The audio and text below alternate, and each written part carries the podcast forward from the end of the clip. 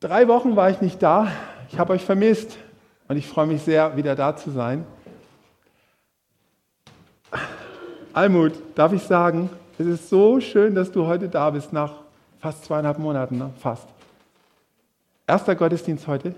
Wow. Einfach herzliches Willkommen und wir freuen uns, glaube ich, alle sehr, dass du heute auf eigenen Füßen hier reingehen konntest. Sei gesegnet.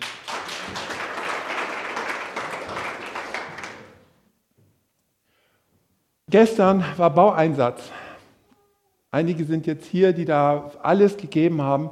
Und ich möchte euch von hier vorne ganz, ganz herzlich Danke sagen, dass ihr das gemacht habt und dass ihr diesen Samstag und noch viel, viel mehr da investiert habt. Ich saß zur gleichen Zeit und habe wahnsinns leckeren Rahm-Birnenkuchen gegessen bei Waltraud. Mit ein bisschen schlechten Gewissen, äh, aber da war ich mit einem Kreis zusammen, dem diakonischen Kreis. Und da wollte ich auch einfach mal sagen, ihr wisst, glaube ich, oder vielleicht wisst ihr es auch, ne? aber wenn ihr es nicht wisst, dann solltet ihr es jetzt wissen, ey, das ist ein Segen für die Gemeinde, dieser Kreis, die wirklich die Gemeinde auf dem Herzen haben, die wissen, was läuft, was los ist, wenn irgendwo was brennt, die nachfragen und versuchen irgendwie da zu helfen. Auch euch möchte ich von Herzen Danke sagen, nicht nur für den Birnenkuchen, äh, sondern dass ihr das gebt und dass ihr euer Herz da hineingebt. Ganz, ganz herzlichen Dank.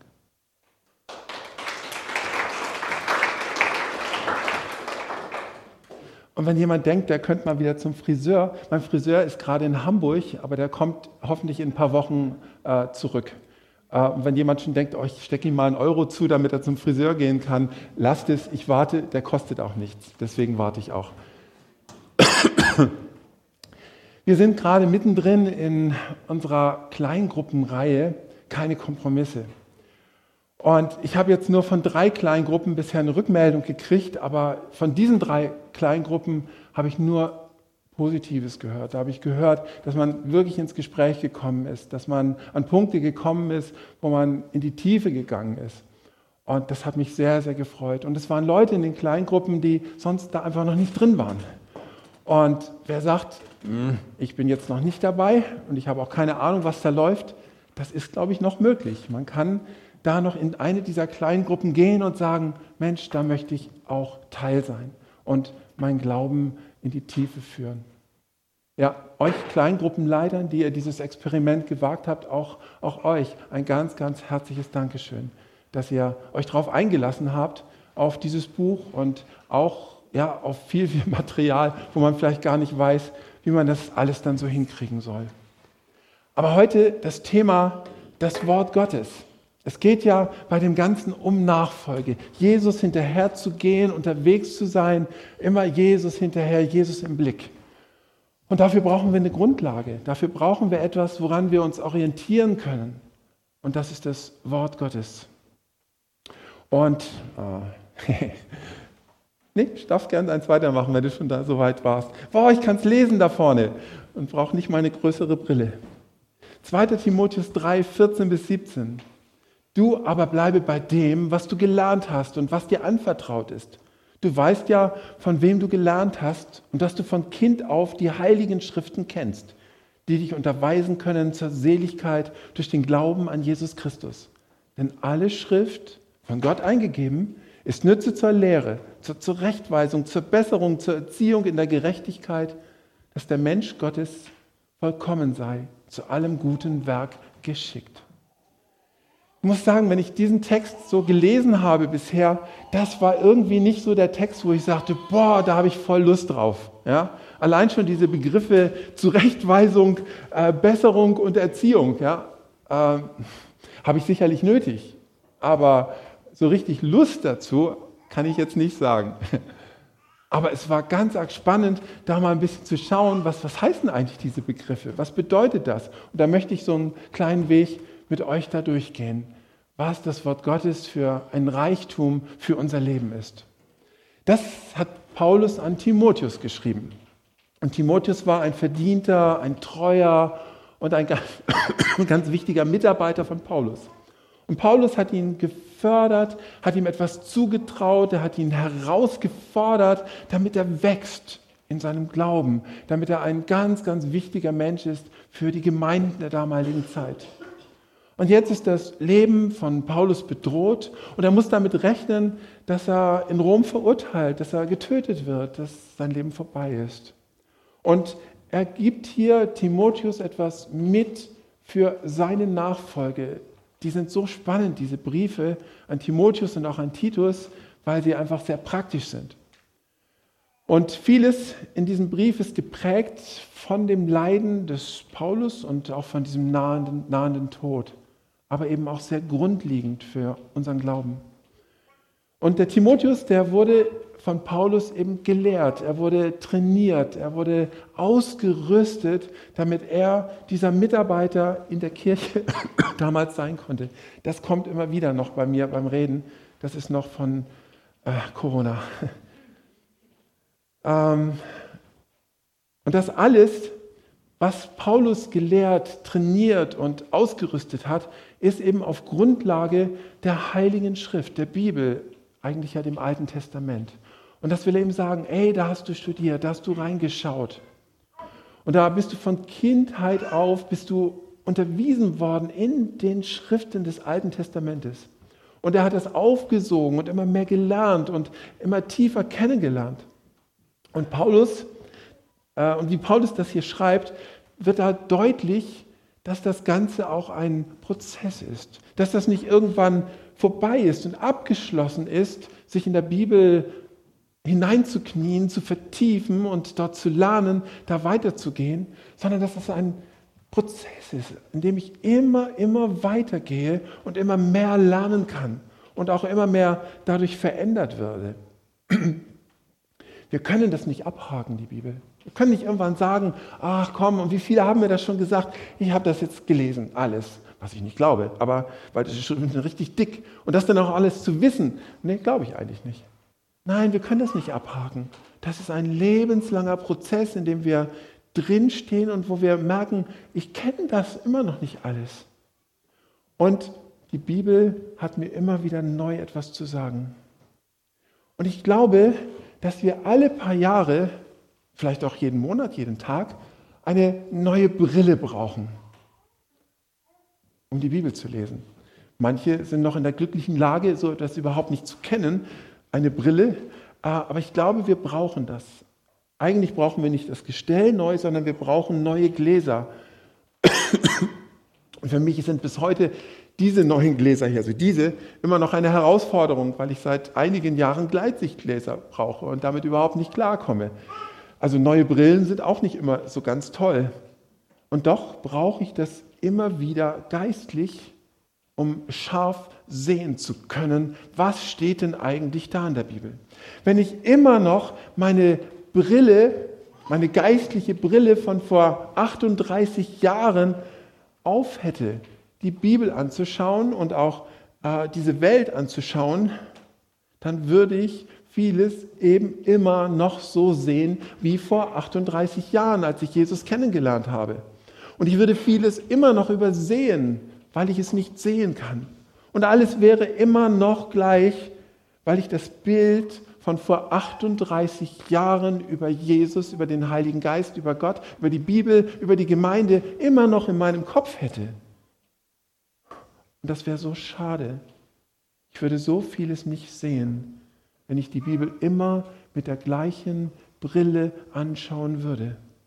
Und ich selber musste, und das war so wichtig für mich, ich musste irgendwann mal die Bibel durch die Brille der Liebe Gottes anschauen und der Gnade Gottes, weil ich das nicht kannte.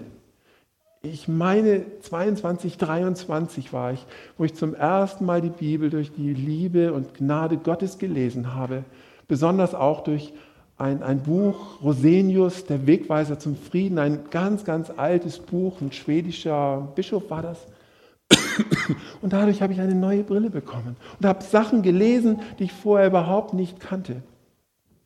Ich musste irgendwann, und das ist noch gar nicht so lange her, auch mal die Brille Israel aufsetzen, weil Israel in meinem Glauben gar keine Rolle gespielt hat. Das war irgendwie abgehakt. Jetzt ist ja Jesus da, Neues Testament. Und das war überhaupt nicht wichtig. Ich musste diese Brille mal aufsetzen und mal von dem Volk Gottes her, huch, irgendwie, von dem Volk Gottes her ähm, die Bibel anschauen. Oder die Brille der Heilsgeschichte. Boah, als ich mit der internationalen Arbeit angefangen habe, da war die Heilsgeschichte ganz, ganz wichtig. Und da habe ich das nochmal neu gelernt, die Bibel in der Heilsgeschichte zu lesen und vor allen Dingen auch Jesus im Alten Testament zu suchen. Diese Brille war für mich so wichtig. Oder die Bibel mit dieser Brille zu lesen, ähm, dass die Gemeinde einen Auftrag an dieser Welt hat, dass sie wichtig ist für diese Welt, Salz und Licht zu sein. Und diese ganzen alten Brillen haben mir immer wieder etwas Neues erschlossen. Und ich wünsche euch viel Mut, immer wieder eine neue Brille aufzusetzen. Und es geht eben nicht darum, jetzt ähm, der Lehre von irgendjemandem zu folgen, sondern die Bibel nochmal neu anzuschauen. Immer mal wieder ganz konkret hinzuschauen, um wieder was Neues zu entdecken. Und sich aus einem alten Muster des Denkens auch mal zu lösen und zu sagen, ich lasse das mal. Das war gut und das war wichtig. Das ist ja nicht falsch. Aber ich möchte nochmal etwas Neues entdecken hier in Gottes Wort. Und der Paulus bringt ja auch keine neue Lehre. Letztlich setzt er den Gemeinden und den Menschen der damaligen Zeit die Brille Jesus auf und ermuntert sie von Jesus her, die Schriften zu lesen. Die Juden haben die Bibel mit der Brille des Gesetzes gelesen. Das merkt man sehr, sehr deutlich. Sie haben Gottes Plan in Jesus, diese Welt zu retten, nicht entdecken können. Da steht zum Beispiel in 2. Korinther 3, aber ihr Sinn wurde verstockt. Denn bis auf den heutigen Tag bleibt diese Decke über dem alten Bund, wenn daraus gelesen wird, das ist eine Decke über dem alten Bund. Sie wird nicht aufgedeckt, weil sie in Christus eben erst abgetan wird. Und das ist wie, wie eine neue Brille. Die Menschen mussten durch Jesus hindurch auch das Alte Testament lesen und entdecken. Ganz arg spannend. Jesus ist die neue Brille, durch den die Schriften entdeckt werden sollen und können. Die Schriften zeigen uns den Weg zu Jesus, wie wir durch Glauben an ihn gerettet werden. Und Paulus verwendet nun vier Begriffe, die von Luther so übersetzt wurden. Lehre, Zurechtweisung, Besserung und Erziehung in der Gerechtigkeit. Und ich fand es so spannend zu schauen, was steckt hinter diesen Begriffen, weil ich ehrlich gesagt bei allem negative Gefühle hatte. Ne? Also ich zumindest. Ich stehe halt jetzt hier vorne und erzähle. Ähm, die Lehre. Die Lehre. Da kommt ja ganz stark rein, was hatte man denn für Lehrer? Und hinter der Lehre steht eben auch immer ein Lehrer, der kompetent ist Dankeschön, und mit Autorität lehrt. Und um den geht es letztendlich mal. Ja, so habe ich es vielleicht auch erlebt. Nee, nicht ganz so stark, ne? aber eben streng und wenig an mir orientiert. Hinter diesem Konzept der Bibel, der Lehre, steht immer der Lehrer. Das ist nie losgelöst vom Lehrer. Und der Lehrer in der Bibel ist nie nur ein Wissensvermittler, sondern der, an dem die Lehre in seinem Vorbild und in seinem Leben sichtbar wird. Da geht es gar nicht so sehr um das hier und oh, komm, paukt rein, dass ihr dieses Wissen in euren Kopf reinkriegt. Im Konzept der Bibel geht es immer mehr um den Lehrer, an dem ich sehen kann, wie man denn das jetzt umsetzen kann, wie man das leben kann. In der Bibel, da lesen wir das zur Schrift gewordene Wort Gottes. Gott hat gesprochen und das ist jetzt zur Schrift geworden. Und im Hebräerbrief lesen wir, dass Gott in Jesus zu uns gesprochen hat, vorher durch die Propheten und so weiter. Er ist das Wort Gottes. Jesus ist das Wort Gottes, der unser Lehrer geworden ist. ja, seine Worte zu hören, zu lesen, zu verstehen. Aber es geht um den, der dahinter steht, nämlich Christus. Gott hat uns nicht nur eine Lehre gegeben, die wir dann halt akzeptieren sollen, wo wir unsere Unterschrift dann drunter setzen, okay, das ist so, das glaube ich, das ist in Ordnung, ich stimme dem zu. Das wäre viel zu viel, viel zu kurz gedacht. Es, er ist unser Lehrer geworden und er hat uns gezeigt, wie die Lehre gelebt werden kann und hat uns aufgefordert, ihm zu folgen, denn er ist unser Lehrer. Folgt mir. Seht an meinem Beispiel, wie ihr das leben könnt. Ich habe euch gezeigt, wie das Wort Gottes lebt. Hier mittendrin in dieser Erde, auf dieser Erde. Um so dann unseren Alltag und unsere Art zu leben auch zu formen. Genauso unser Denken und unseren Charakter. Ja, Jesus will das formen, wenn wir ihm folgen, wenn wir ihm hinterhergehen, in dieser Gemeinschaft, in der Beziehung zu ihm. Da wird etwas geformt in uns, etwas geprägt in uns. Noch einmal, hinter der Lehre der Bibel steht der Lehrer Jesus. Und es geht darum, ihm zu folgen. Und wir folgen nicht einem Buch, sondern dem, von dem das Buch spricht und den wir in diesem Buch kennenlernen. Das nächste, die Zurechtweisung. Hm. Bei diesem Begriff wurde ich als erstes an, an, an einen Navi erinnert. Das weist mich ständig zurecht.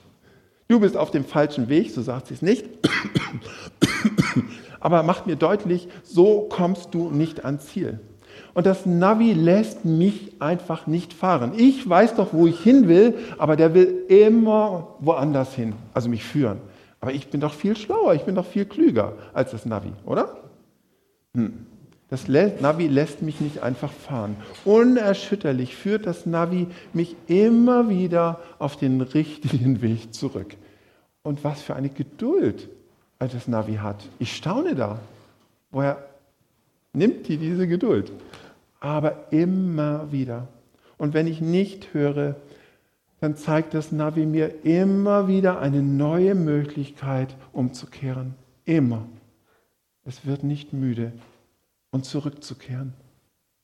So ist die Bibel. So ist Jesus. Genauso. Du verrennst dich in einer Sünde. Du folgst Gedanken von irgendwelchen Leuten oder von dir selbst, die aber haarscharf an der Bibel vorbeigehen. Es hört sich ganz fromm an, aber da ist Jesus nicht drin. Und so weist die Bibel dich zurecht und zurück. Ursprünglich sah ich bei diesem Begriff den erhobenen Zeigefinger der Zurechtweisung von oben herab. Das ist falsch bei dir. Du musst umkehren und was weiß ich. So wie ich bei dem vorigen Begriff den Lehrer, den großen Langeweiler sah, der mich eigentlich nur beurteilen will und gar kein Interesse an mir hat. Beides ist nicht der Gedanke Gottes, der dahinter steht. Es geht immer ums Leben, dass wir lernen, in dieser Welt zu leben, dass wir ausgerüstet werden zum Leben und dass wir das Leben und dass wir unser eigenes Leben nicht zerstören. Das ist auf dem Herzen Gottes. Und deswegen will er das Navi für unser Leben sein. Der dritte Begriff zur Besserung. Falls ihr jetzt an eure Füße erinnert werdet, tut mir leid, habe ich im letzten Gottesdienst, als ich da war, bei jemandem aufgenommen. Nein, ist aus dem Internet ähm, zur Besserung. Ja. Wisst ihr, an was ich da gedacht habe? An Besserungsanstalten, in die man früher Menschen eingewiesen hat, in Besserungsanstalten. Und mit hartem Drill wurden da oft Persönlichkeiten gebrochen. Menschen wurden klein gemacht, Menschen wurden willenlos gemacht. Eine Methode, um Menschen zu einem besseren Menschen zu machen. Aber dieser Begriff heißt eigentlich etwas zurechtrücken. Und es geht an dieser Stelle tatsächlich nicht um den ganzen Menschen, Es geht um einen Punkt im Leben eines Menschen, der angeschaut wird und korrigiert wird. Um einen Punkt. Diese Socken dort, die sind schon fast ein bisschen hoffnungslos, oder? Aber Clara, Clara, Clara, oh, Entschuldigung, Clara, äh, würdest du diese Socken noch wieder hinkriegen? Mit Stopfen? Mit Stofflappen, ja. Genau, du würdest das wieder hinkriegen, davon bin ich überzeugt. Ähm, vielfach kommen ähm, die heute ja in den Müll ja, und werden entsorgt. Sondermüll würde ich da jetzt sagen an der Stelle. Ähm, so habe ich das auch dann irgendwann auch gelernt und sowas. Ja, das, das lohnt sich nicht. Ne? Aber meine Oma, ja, und so, Clara, ne, so, ähm, äh, die hat Socken noch liebevoll gestopft. Ne? Er hat da echt alles reingegeben, um diese Socken wieder hinzukriegen. Irgendwann wollte ich die aber dann auch nicht mehr anziehen, ganz ehrlich, und habe mich dann auch lieber davon getrennt und wollte neue. Aber dieses Bild trifft das mit der Besserung. An einer Stelle im Leben bin ich neben der Spur. Da läuft das nicht in meinem Leben. Und genau da will Gottes Geist mich wieder zurechtdrücken. Da geht es eben nicht darum, mich zu entsorgen, ja, sondern an dieser einen Stelle etwas wieder in Ordnung zu bringen, etwas wieder heil zu machen, dass das wieder funktioniert. Wenn Sünde in meinem Leben ist, ich gehöre zu Jesus und das Sünde in meinem Leben, werde ich nicht aussortiert und entsorgt, sondern ich werde von Gottes Hand liebevoll gestopft. Das ist für mich ein wunderschönes Bild, weil ich ja meine Oma jetzt im, im, im Kopf habe. Meine Oma, die kommt und die das liebevoll mit ganz viel Geduld wieder heil macht, dass es wieder in Ordnung kommt. Und genau das will Jesus in meinem Leben auch tun. Und Erziehung zur Gerechtigkeit. Erziehung zur Gerechtigkeit. Und es geht an dieser Stelle mehr um Gerechtigkeit als um Erziehung. Jesus hat Folgendes gesagt. Denn ich sage euch, wenn eure, Gerechtigkeit nicht besser ist als die der Schriftgelehrten und Pharisäer, so werdet ihr nicht in das Himmelreich kommen. Wow, was für ein harter Satz. Das nochmal. Wenn eure Gerechtigkeit nicht besser ist als die der Schriftgelehrten und Pharisäer, so werdet ihr nicht ins Himmelreich kommen. Dann habt ihr keine Chance mehr.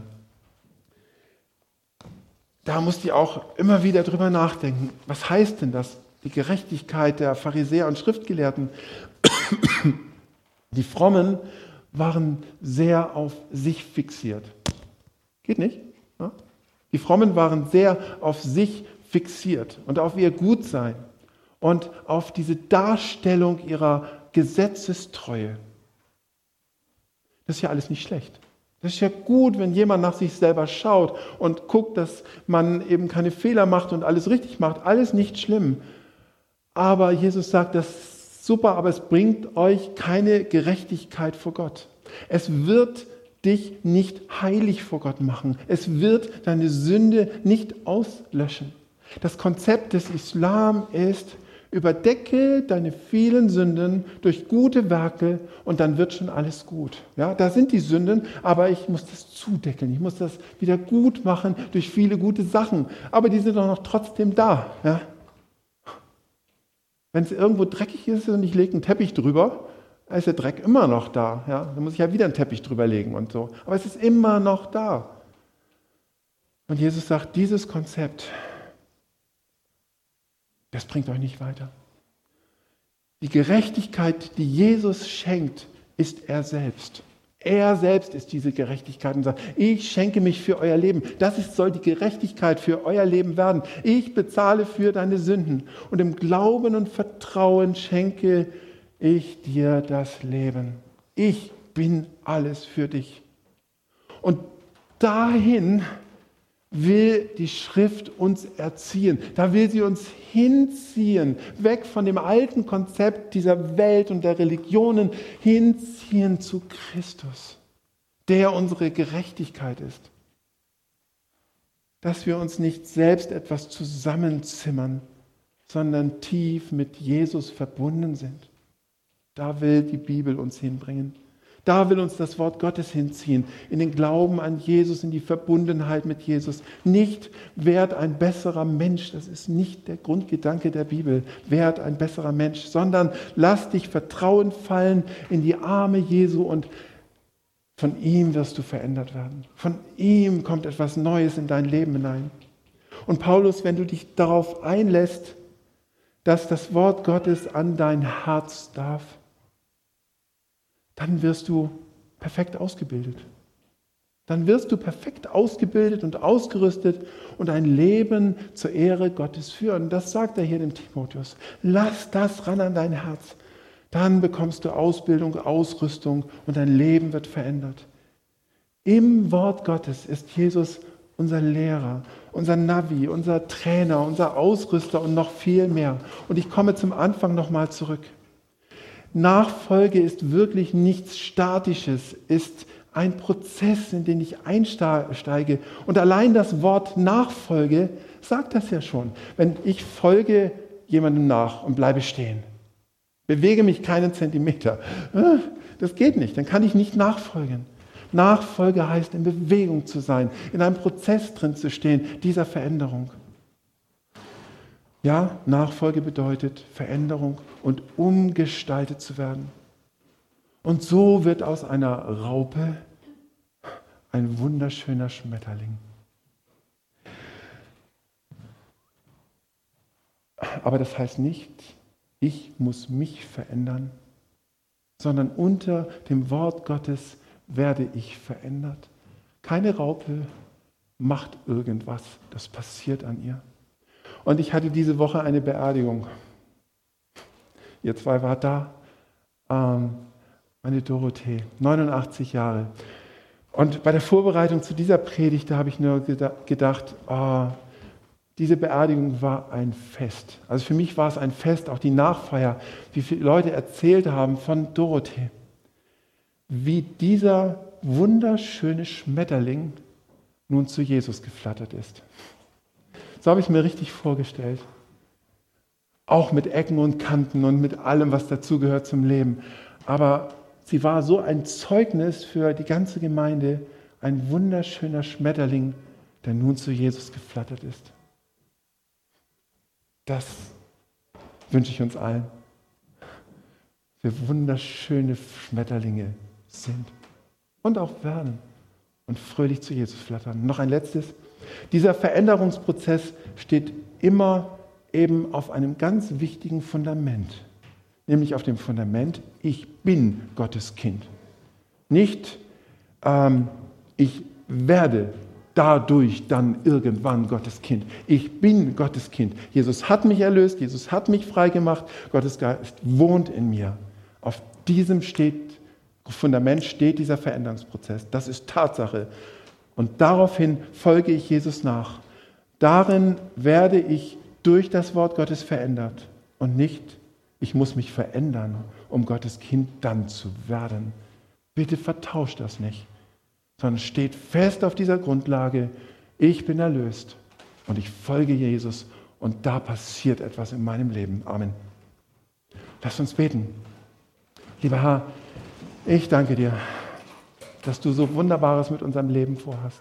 Ich fühle mich oft noch wie eine Raupe, die so mühsam dahin schleicht in der Nachfolge.